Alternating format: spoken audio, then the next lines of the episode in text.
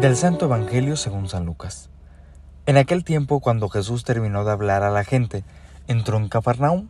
Había allí un oficial romano que tenía enfermo y a punto de morir a un criado muy querido. Cuando le dijeron que Jesús estaba en la ciudad, le envió a algunos de los ancianos de los judíos para rogarle que viniera a curar a su criado.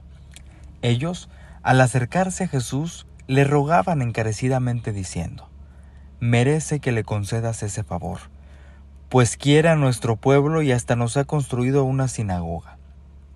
Jesús se puso en marcha con ellos.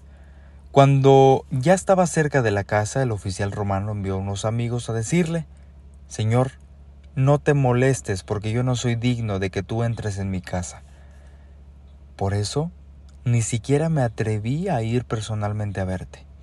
Basta con que digas una sola palabra y mi criado quedará sano.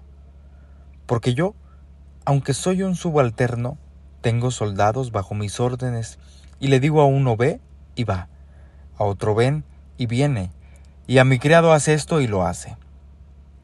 Al oír esto, Jesús quedó lleno de admiración y volviéndose hacia la gente que lo seguía dijo, Yo les aseguro que ni en Israel he hallado una fe tan grande. Los enviados regresaron a la casa y encontraron al criado perfectamente sano palabra del Señor. Muy buenos días a todos amigos, amigos, los leo con mucho gusto.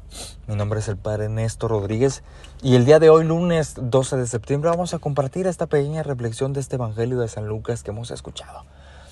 Y en este, en este Evangelio contemplamos una de las frases que se ha sido muy popular y común en nuestra liturgia y que forma parte de nuestro rito cuando nosotros dentro de la Eucaristía expresamos, Señor, yo no soy digno de que entres en mi casa, pero una palabra tuya bastará para sanarme.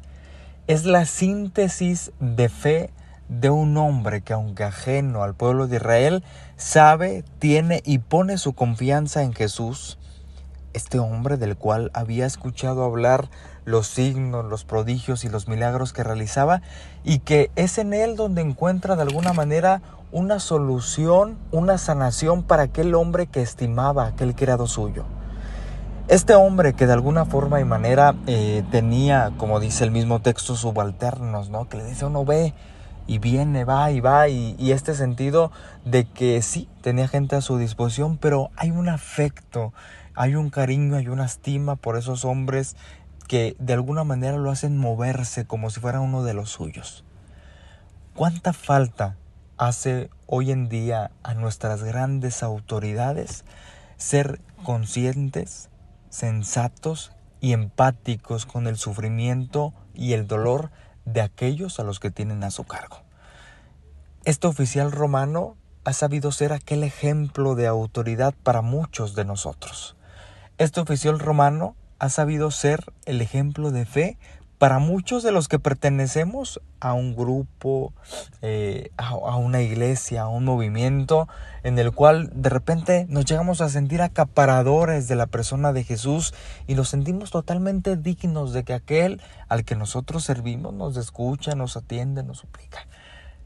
Aquí es donde realmente esta fe de este hombre tiene que ser el día de hoy para nosotros, en esta reflexión particular y peculiar, un motivo de una revisión interna acerca de la persona de Jesús, de la fe que nosotros le tenemos a Jesús y de la forma también en que nosotros nos relacionamos con aquellos que están a nuestro alrededor. Una palabra tuya bastará.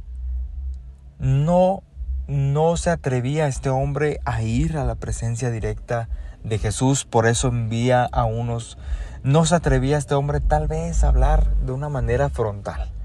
Sabe y su fe es tan grande que con que diga algo como se me viene también a la mente aquella mujer que con tan solo tocar su manto sanará. Es una fe simple, es una fe fuerte y es una fe que acaba y termina arrebatando, pudiéramos decir nosotros, ese milagro Jesús y como dice el mismo texto, se admiró por la fe de aquel hombre. Ojalá el Señor también se admire de nuestra fe, de nuestros actos, de nuestras obras, de nuestras palabras, y nosotros podamos reconocer todos los días las grandezas que realiza nuestra vida. Señor Jesús, no somos dignos de que vengas, de que entres, de que estés.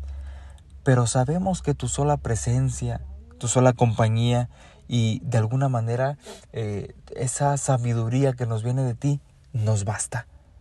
Haz, Señor Jesús, que en este día y siempre podamos nosotros tener esta fe de este oficial romano, de este centurión.